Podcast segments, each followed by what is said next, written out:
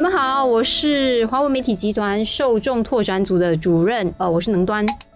你好，我是《联合早报》副总编辑王彼得。最近两篇这个报道反映了一个共同的一个现象。首先就不知道大家有没有看到这个三乘客趁机占便宜，有人买六个猫山王只捐了四元的这个新闻哦。晚报最近的新闻就是有一个好心的榴莲商，其实他准备了七百公斤的这个 A 级猫山王义卖给老人院筹款，让这个顾客随意乐捐。然后虽然有这个善心人士呢捐出了三千元，也有人花了这个六百元购买两个猫山。王行善，但是还有约三成的顾客呢是趁机占便宜，花不到十元就买了一公斤的猫山王，还有人呢甚至只肯花四元购买六个猫山王，所以这个是跟榴莲有关的一个新闻。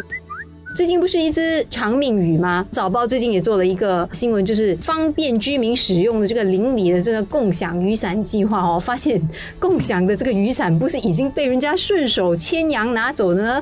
就是这个放这些雨伞的雨架已经拆除了。推出这个两年多的这个 Sharella 的这个共享雨伞的计划呢，好像撑不起来啊。比较针对性的就是四个三八旺基层组织率先在区域内推出的这个 Sharella 的共享雨伞计划。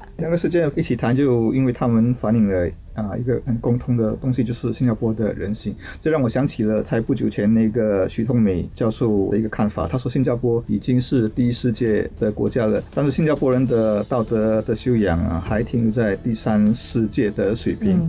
我当然不太赞成他的这种比喻啦，因为他有一种以竹竿打翻全第三世界人民之嫌。但是他对新加坡人的这个评价，我是有一点点的认同。看到今天的这样的新闻，这两则新闻。我觉得那个认同就更多了一些啦。我先谈一下那个卖榴莲做那个义卖的那个新闻。看这个新闻，这个榴莲商其实第三次做，他是从二零一七年他就供应这个榴莲给李亚妹安老院，然后办这个筹款活动。然后他是去年首次举办这个随意乐捐的筹款活动啦，所以今年他是第二次办。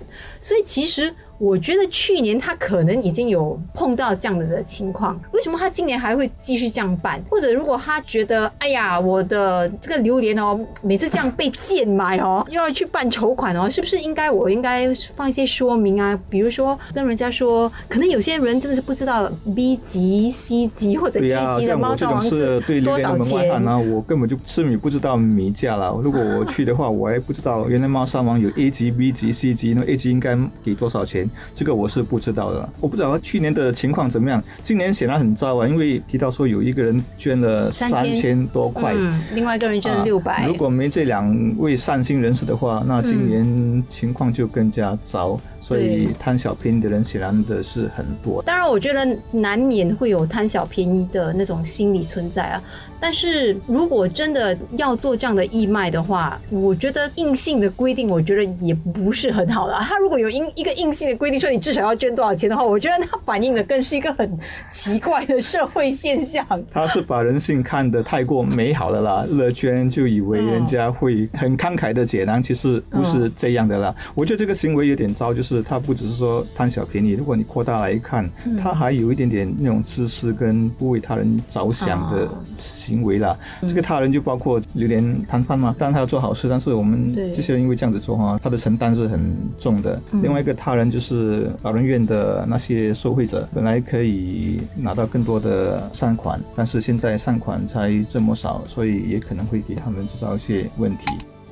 另一方面，我们看到那个共享雨伞，我觉得这个共享的雨雨伞计划好像从一开始就一直没有些正面的那个新闻。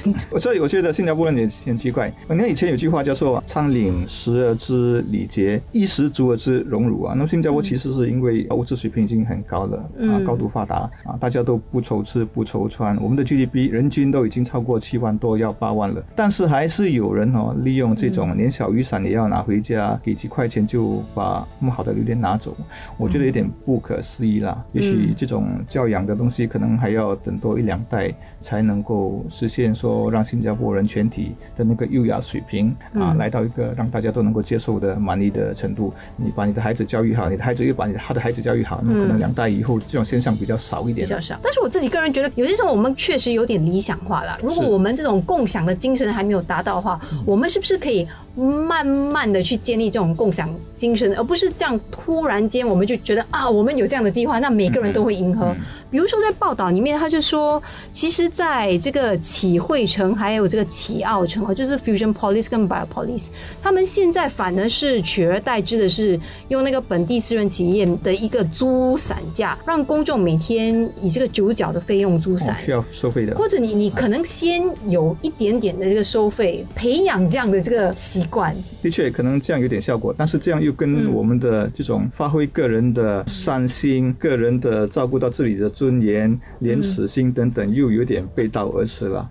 其实这种小事情哦。反而更能够反映人心啊！嗯，我常想说，比如说我们那种公共啊厕所，有时候你也看到说那个看守员是不在的，那么他的桌子上会放厕纸，那么你厕纸自己拿，那么你钱自己拿。啊，对对对对。在众 目睽睽之下，你会做好事，因为你会在意人家的观感。但是这种大家都没人看见的时候，能不能够自律？你能不能够有那种的自觉？我觉得这一刻才能够真正的反映说我们的水平到底在哪里了。但是我有点不同意，我是觉得你应该慢慢培养，因为我看过另外一则新闻，就是。在日本，它也有这种共享雨伞的，但是它也是收费，归还率是百分之一百，所以我觉得这也体现出，哎，你没有乱乱使用，你没有乱乱存放，从这小小的一种共享经济的一种升华，你再慢慢去培养。